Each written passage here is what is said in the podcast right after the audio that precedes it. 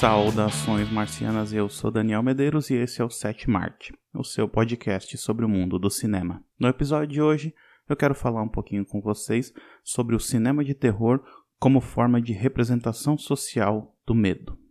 Então, ao longo desse episódio, eu quero mostrar para vocês como que os filmes de terror, eles serviram como uma espécie de espelho distorcido daquilo que assustava a sociedade em um determinado período de tempo. E eu também quero falar um pouquinho sobre o que, que pode acontecer daqui para frente, ou seja, como que a pandemia do coronavírus pode afetar a produção de cinema de gênero nos próximos anos, nas próximas décadas. Bora lá então?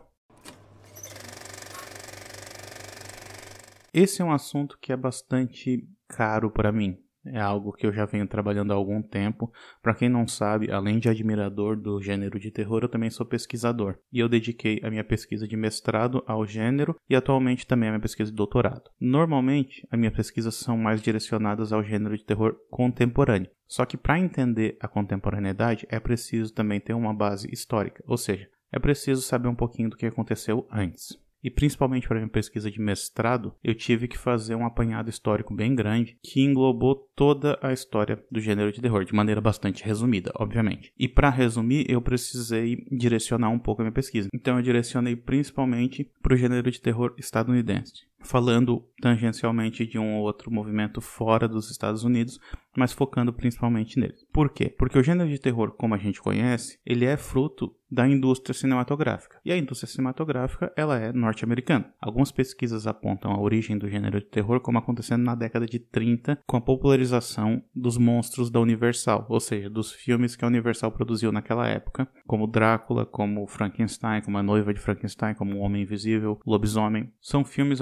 apontados como sendo o início do gênero como a gente o conhece hoje. E por que nessa época e não antes? Porque o gênero ele tem uma relação muito grande com essa lógica industrial. Por quê? Porque você precisa do gênero para categorizar os filmes e direcionar o público. E isso funciona melhor numa lógica industrial de produção. Os outros países já produziam filmes que poderiam ser considerados de gênero, mas eles não tinham essa lógica industrial. E isso começa pro gênero de terror, isso começa principalmente a partir da década de 30. Existem estudos que apontam como o início do terror acontecendo um pouco antes, na década de 20, com o expressionismo alemão, por exemplo. E eu acho que a cinematografia alemã da década de 20, ela tem muitas características do gênero de terror, sim. Só que eu prefiro trabalhar com essa lógica do gênero como decorrente da indústria. Ainda assim, tanto os filmes de terror da década de 30 da Universal, quanto os filmes da década de 20 do expressionismo alemão, eles têm essa característica que é o que eu trabalho na minha pesquisa, que é essa ideia de que o filme de terror, ele de alguma maneira reflete o medo da sua sociedade contemporânea. Por exemplo, existe uma relação que dá para ser feita entre os cenários distorcidos do expressionismo alemão, esse, esse ambiente sombrio que esses filmes traziam, com o período que a Alemanha estava passando após ter perdido a Primeira Guerra Mundial. Ou seja,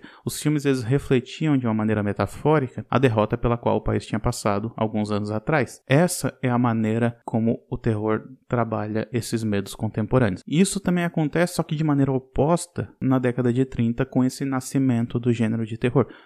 porque na década de 30 os Estados Unidos viveram uma das piores crises econômicas da sua história. Então você tinha uma grande parcela da população que estava desempregada ou trabalhando em subempregos e muita gente acabava se suicidando porque não via outra saída para aquela situação. Ou seja, não era uma época muito agradável. E o que o cinema fazia? O cinema tentava fazer as pessoas esquecerem dos seus problemas. Foi nessa época também que surgiram muitos dos musicais como The Gold Diggers, ou seja, musicais que falavam sobre riqueza, que falavam que tentavam fazer as pessoas esquecerem dos seus problemas. A Universal ela foi no caminho oposto. Basicamente, a proposta universal era: você precisa encarar os seus medos de frente, em vez de se esconder deles ou fingir que eles não existem. E ela começou a produzir, então, diversos filmes de terror, com o intuito de assustar o seu público, e o público respondeu a isso de maneira positiva. O público estava pronto para encarar esses medos, e ele fez isso. E isso tornou a Universal um dos grandes estúdios do cinema na época de ouro do, de Hollywood. Então, a relação do terror com a época está muito bem estabelecida desde o início, seja lá esse início na década de 20 ou na década de 30. Na década de 40, a gente já tem uma mudança. Com o início da Segunda Guerra Mundial, a própria Universal mudou a maneira como ela abordava o gênero de terror. Como o terror da guerra era grande demais, e real demais, o terror do gênero se tornou mais fantasioso, eventualmente se misturando com a comédia. Então é nessa época que você tem filmes como Abbott and Costello Meet Frankenstein, por exemplo. Ou seja, você pega dois comediantes e bota eles para trabalhar junto com ícones do gênero de terror, porque o terror ele já não serve mais para assustar tanto. O público agora precisa meio que esquecer dos seus problemas. Basicamente, o oposto do que a Universal tinha feito na década de 30, ela faz na década de 40. Ela vai pelo caminho oposto de tentar fazer as pessoas esquecerem dos seus problemas, esquecerem dos seus medos. Só que isso também não dura muito tempo. O gênero ele vai se renovando quase que a cada 10 anos, dependendo do medo da sociedade daquela, de cada época. E com o fim da guerra, veio uma, uma falsa sensação de tranquilidade. A taxa de natalidade começou a aumentar, as pessoas começaram a se mudar mais dos centros para os subúrbios, onde a sensação de tranquilidade era ainda maior. Em 1949, a União Soviética ela conseguiu fazer o primeiro teste bem sucedido de explosão de uma bomba atômica numa zona de testes no Cazaquistão. E aí os Estados Unidos ficaram quase loucos por causa disso, porque eles achavam que a União Soviética ela ainda não tinha capacidade de desenvolver esse tipo de tecnologia. Portanto, se ela desenvolveu, é porque ela roubou essa tecnologia dos Estados Unidos. E como que ela conseguiu roubar? Porque ela tinha espiões infiltrados em solo americano. Aí nasceu a chamada caça às bruxas. Foi quando se instaurou uma paranoia envolvendo uma suposta ameaça comunista dentro do solo americano. Essa caça ela foi encabeçada pelo Joseph McCarthy, que iniciou essa era chamada de macartismo. Ele estava procurando esses supostos espiões comunistas que estavam roubando segredos americanos e vendendo para o inimigo. Ele procurou principalmente dentro do cinema, que ele achava que ali era o lar dos comunistas. E essa paranoia ela também se refletiu na maneira como o terror foi abordado, dessa vez misturando-se com a ficção científica. Então, se você tem esse medo bastante específico de um inimigo que vem de fora, se infiltra nessa sociedade aparentemente perfeita para ferir a sociedade por dentro. Como que o cinema refletiu isso? Através de filmes de ficção científica que falavam sobre invasão alienígena, principalmente sobre invasão marciana. Por quê? Porque é o planeta vermelho. Diversos filmes produzidos na década de 50 trabalhavam com essa temática, de que existe uma sociedade perfeita que está sendo ameaçada por gente que vem de fora e se infiltra dentro da sociedade, muitas vezes assumindo a forma dos cidadãos de bem. É o caso, por exemplo, do filme Invasores de Corpos, do Don Siegel, de 1956, que mostra essa sociedade interiorana que passa a ser invadida por uma raça alienígena que toma o lugar dos moradores daquela pequena cidade, vai substituindo um a um eles e eventualmente tem esse plano de se expandir para o mundo todo. Ou seja, é esse medo colocado na tela. E existe muita discussão a respeito de, ah, os caras estavam, os caras que faziam isso, eles estavam pensando justamente, ah, vamos falar sobre esse tema em específico, vamos fazer um filme como uma alegoria à ameaça comunista? Pode ser que sim ou pode ser que não. Existe muita discussão a respeito de se o Don Siegel ele estava pensando nisso quando ele fez Vampiros de Almas ou não. Eu acho que não vem muito ao caso, porque os filmes estão ali, independente de qual foi a intenção dos realizadores. Existe uma repetição de temáticas que acontecem em uma época específica do tempo, e isso sim tem relação com o nosso estudo aqui. Pode ser que seja porque alguém fez um filme nesse estilo, fez sucesso e outras pessoas vão fazer depois? Pode ser sim, mas existe algo que o Stephen King fala que é esse medo que está por baixo de tudo, escondido no nosso inconsciente e que ele se manifesta de maneiras diferentes, mas de maneiras que a gente consegue determinar algumas semelhanças, como é o caso dessa popularização de filmes de ficção científica e terror dessa época. Existe sim uma relação com o que estava acontecendo. Se essa relação ela é direta ou não, é outra história. Alguns filmes talvez abordassem ela de maneira direta, outros de maneira indireta. Alguns talvez fizessem isso de maneira proposital, outros não. Só que se a década de 50 ela tratou dessa questão de que o inimigo é aquele que vem de fora para prejudicar a sociedade perfeita, a década de 60 ela mudou muito dessa visão, porque a década de 60 foi uma época bastante conflituosa para os Estados Unidos, principalmente por causa dos protestos contra a guerra do Vietnã, da marcha pelos direitos civis, teve o assassinato do Martin Luther King, ou seja, tinha muita coisa acontecendo dentro do solo americano que essa ideia de que o inimigo é aquele que vem de fora, ela já não, não casa mais. E os filmes, de certa maneira, eles também refletem isso. Se for para pensar, um filme como Psicose, que é da década de 60, que é de 1960, ele trabalha com a ideia do o monstro como sendo essa pessoa comum e não como sendo essa criatura monstruosa. O monstro é o inconsciente do ser humano filme como O Bebê de Rosemary, por exemplo, traz o terror para dentro do apartamento, para dentro de casa. Tudo que acontece com ela acontece por causa que o marido dela vendeu ela pro demônio, basicamente.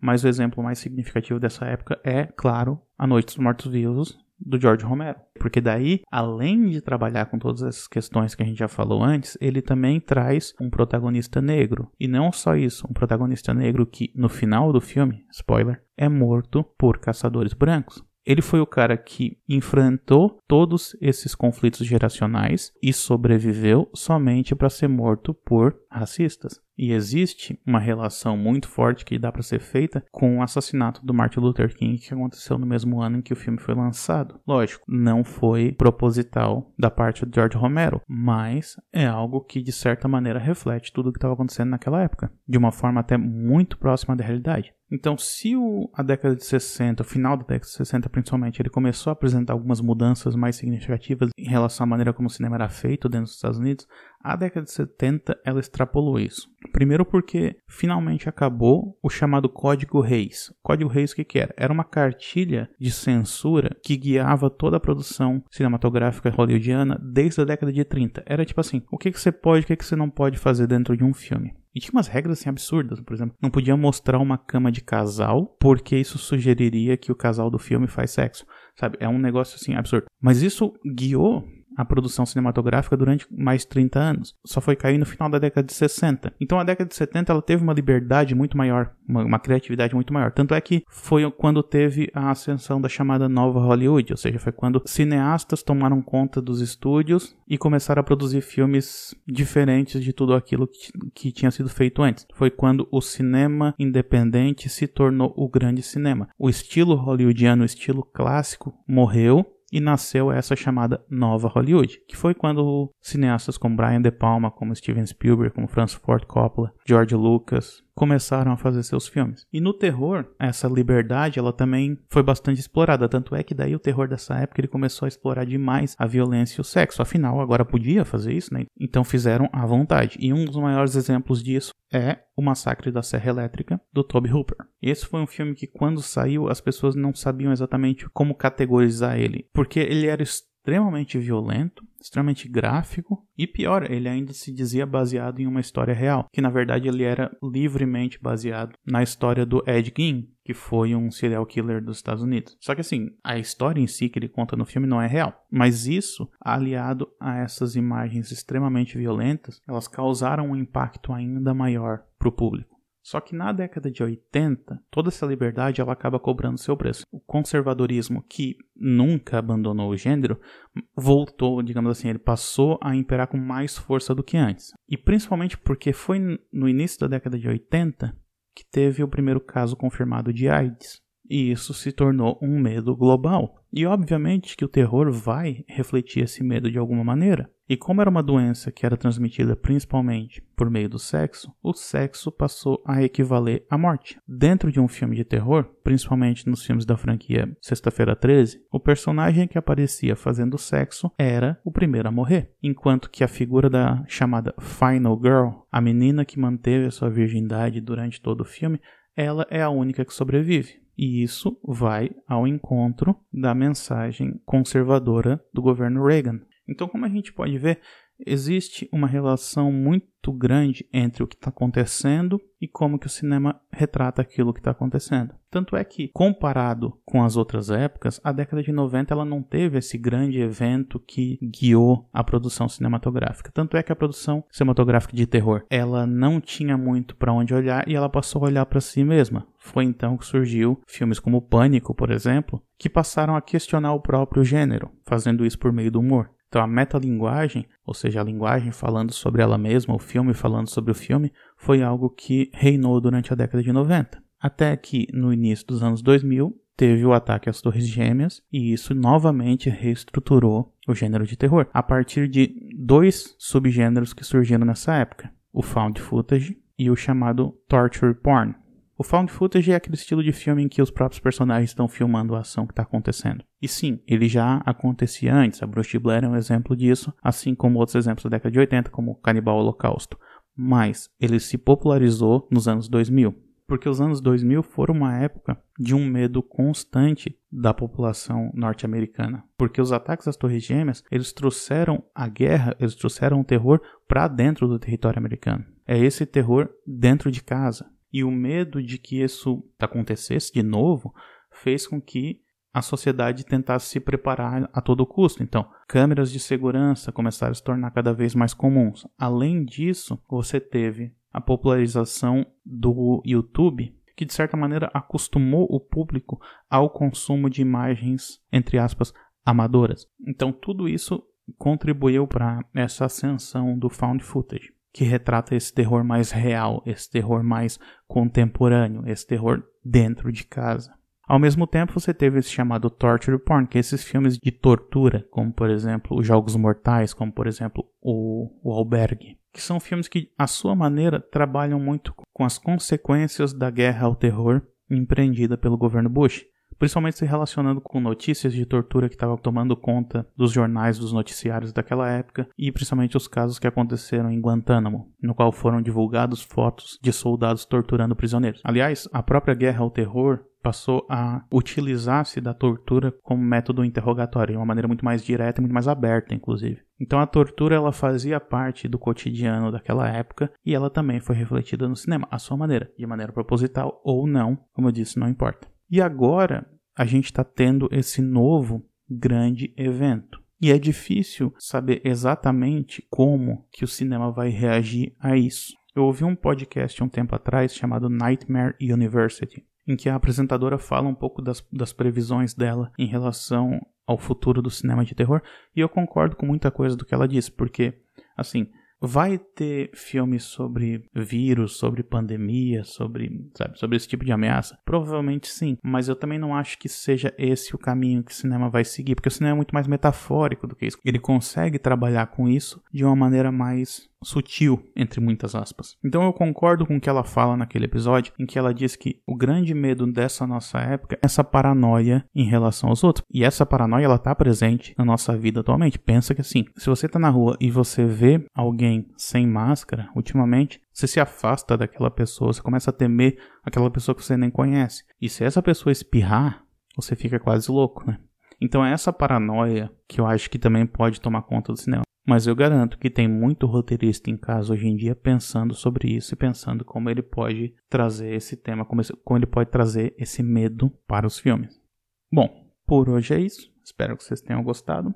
Se gostou, eu convido vocês a acessar o site, www.setmart.com e acompanhar também a gente nas redes sociais, Twitter, underline setmart, Instagram, arroba setmart e facebook.com.br setmart. Dúvida, sugestão, questionamento, mande e-mail para contato, arroba setmart.com. E a gente se vê na próxima.